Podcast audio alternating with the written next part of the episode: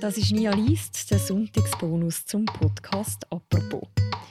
Wie geht's? Um diese Frage ist es bereits einmal in einem Sonntagstext gegangen. Der ist geschrieben worden vom Autor Dirk Gieselmann und ist ein Teil von seiner Serie «Gefühle, die keinen Namen kennen». Und um so ein Gefühl, um das geht es auch in einem neuen Text von ihm. Und zwar ums Wort «berührt». Was heißt das eigentlich, von etwas berührt sein, von etwas berührt werden? Diese Frage hat Dirk Gieselmann das mal umtrieben. Sein Text wird vorgelesen vom Tagiredakteur Jean-Marc Nia. Viel Spaß beim Zuhören.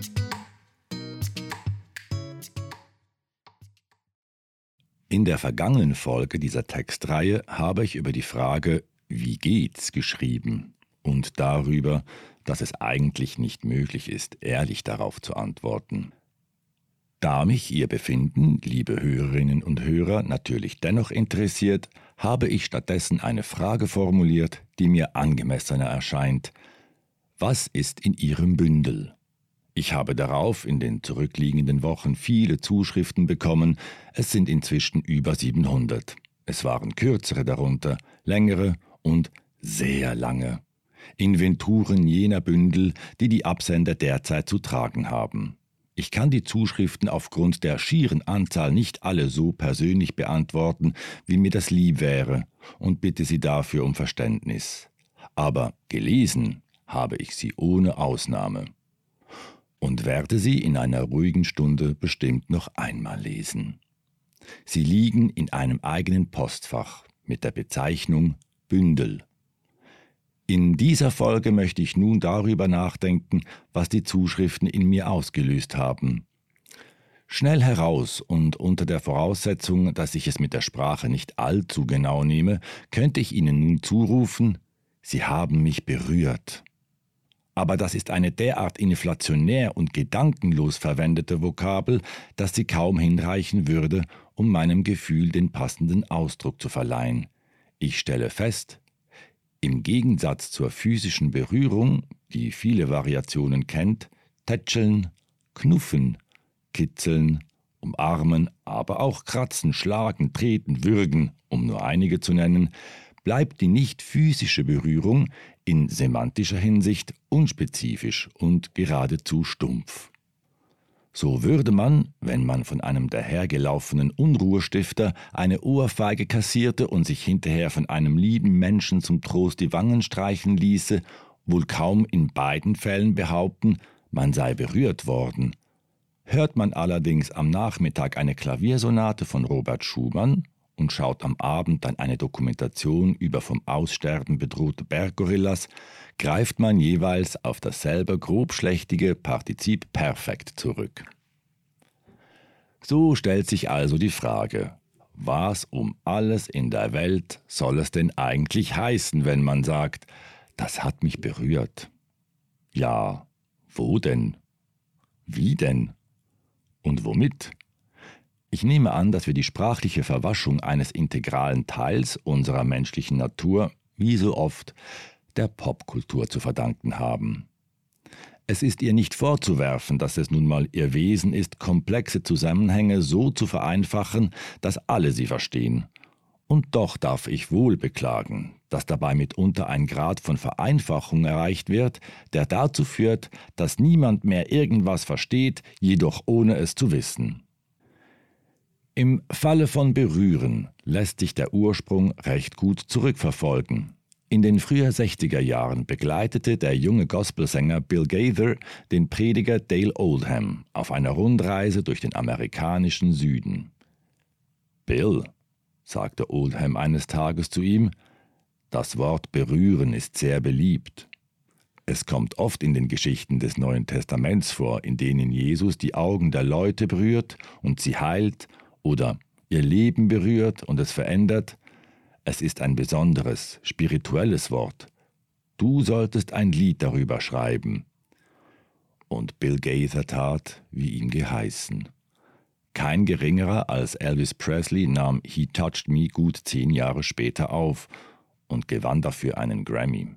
Dass das Wort berühren eine zentrale Rolle in unserer Gefühlswelt einnimmt, wurde im Vorfeld zwar vollkommen richtig erkannt, aber das Lied selbst, das überdies auch noch recht schwülstig geraten ist, bringt uns eine Antwort auf die Frage, was berühren denn eigentlich bedeutet, keinen Schritt näher. He touched me, oh, he touched me, heißt es da. And oh, the joy that floods my soul. Something happened, and now I know he touched me and made me whole. Something happened. Etwas passierte. Na, vielen Dank auch. Das ist eine derart armselige Zeugenaussage, dass sich kein Polizeibeamter die Mühe machen würde, dafür auch nur ein Blatt Papier in die Schreibmaschine zu spannen. Und doch machte diese Vereinfachung bis zur Unkenntlichkeit Schule. Denken wir nur an Invisible Touch von Genesis. She seems to have an invisible touch, yeah. Oder Touch Too Much von ACDC. Seems like a touch, a touch too much. Too much for my body, too much for my brain. Es ist verwunderlich, dass wir, die wir so oft berührt werden und wissentlich oder nicht andere berühren, uns damit zufrieden geben, dass es dafür nur ein Wort gibt, einen Obergriff über eine ansonsten leeren Liste. Es ist, als würden wir alle Vögel Vögel nennen, alle Blumen Blumen und alle Menschen Menschen. Dabei gibt es doch, wie man in meiner Heimat sagt, solche und solche. Musik kann uns berühren, laute wie leise, Literatur, hohe wie weniger hohe, ein Gemälde Caravaggios wie die Zeichnung eines dreijährigen Kindes, eine Skulptur Ernst Barlachs wie ein alter Baum im Licht des späten Augusts. Ein olympischer Wettstreit kann es wie zwei Greise, die gemeinsam spazieren gehen, ein Spielfilm von Terence Malick, wie ein Katzenvideo im Internet. Worte und Gesten können es in Anwesenheit des Menschen, der sie uns zuteil werden lässt, und auch in dessen Abwesenheit. Die Abwesenheit mag räumlich sein und sogar zeitlich. Selbst Verstorbene können uns berühren. Eine tote Großmutter kann es wie ein Dichter der Romantik. Ja, selbst verpasste, aufgrund tragischer Umstände nicht zustande gekommene, unterlassene Berührungen können uns berühren, durch die Leere, die an ihrer Stelle tritt. Und für all das soll es nur ein Wort geben? Berühren? Sicher, zuweilen behelfen wir uns mit Partizipien, die die Berührung vermeintlich präziser beschreiben, dann sind wir mal erschüttert, aufgewühlt oder ergriffen, mal beeindruckt, bewegt oder betroffen. Doch auch sie sind recht dürftig und könnten ebenso gut der Kurzkritik eines mittelmäßigen Melodrams in einer Programmzeitschrift entstammen – sind diese Begriffe unseren Gefühlen wirklich gewachsen? Ich kann an dieser Stelle den sprachlichen Mangel nicht vollständig beseitigen, aber wenigstens auf die vielen Zuschriften, die ich erhalten habe, will ich nicht nur ein lapidares Aufwühlend und ergreifend vier von vier Sternen entgegnen. Was ist es nun, was Sie in mir ausgelöst haben? Ein Freund von mir erzählte mir einmal, er habe sich als Kind beim Fußballspielen das Schienbein gebrochen. Das sei zwar, so der Freund, durchaus schmerzhaft gewesen, aber auch eigentümlich interessant. Denn er hätte sich bis zu diesem Unfall keinerlei Gedanken darüber gemacht, dass er überhaupt ein Schienbein besitze, und mit einem Mal sei es in den Mittelpunkt seines Denkens und Fühlens gerückt. Nun haben Sie mir nichts gebrochen, liebe Hörerinnen und Hörer, im Gegenteil. Ihre Zeilen hatten eine geradezu heilende Wirkung auf mich. Jedoch wurde hier etwas geheilt, von dem mir gar nicht bewusst war, dass es eine Verletzung war. Erst im Augenblick der Linderung spürte ich bereits den abklingenden Schmerz. Womöglich wissen Sie, wovon ich rede, wenn ich sage, man kann sich, selbst wenn man gute Freunde und eine wunderbare Familie hat, manchmal recht einsam fühlen in dieser Welt. Sie ist so groß und ich bin so klein. Dann ist es, als wäre man ein Kind, das in einem riesigen Kaufhaus seine Eltern verloren hat. Mit wachsender Verzweiflung sucht es nach ihnen im Getümmel und sieht doch nur lauter fremde Gesichter, die alle beängstigend verschieden sind und einander in ihrer Verschiedenheit doch ähneln. Seltsam im Nebel zu wandern, schrieb der Dichter Hermann Hesse, von dem ich nicht weiß, ob er je seinen Eltern in einem Kaufhaus abhanden kam, der aber ganz bestimmt das Gefühl existenzieller Verlorenheit kannte. Leben ist einsam sein. Kein Mensch kennt den anderen. Jeder ist allein.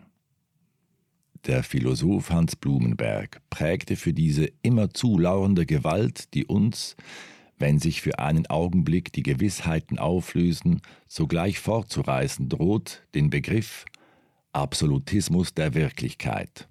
Und er sprach auch gleich eine Empfehlung aus, was dagegen zu tun sei.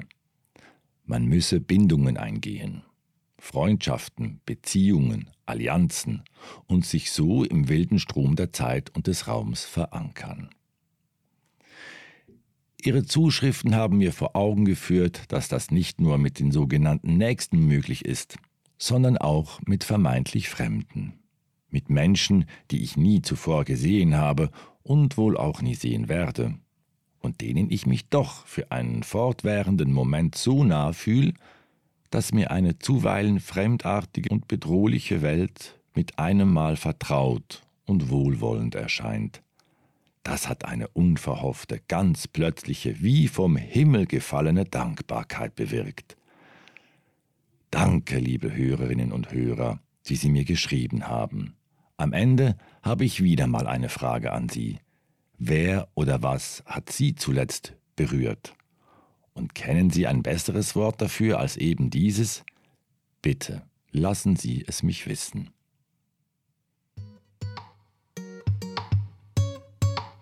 Was heißt das eigentlich, berührt? War ein Text von Dirk Gieselmann, erschienen im Magazin vom Tagesanzeiger und vorgelesen vom Tageredakteur Jean-Marc Knia.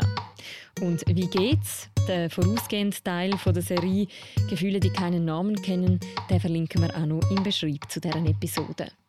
Und das ist der Sonntagsbonus zum Podcast «Apropos». Uns gibt es morgen wieder am Montag. Bis dann, macht's gut. Ciao miteinander.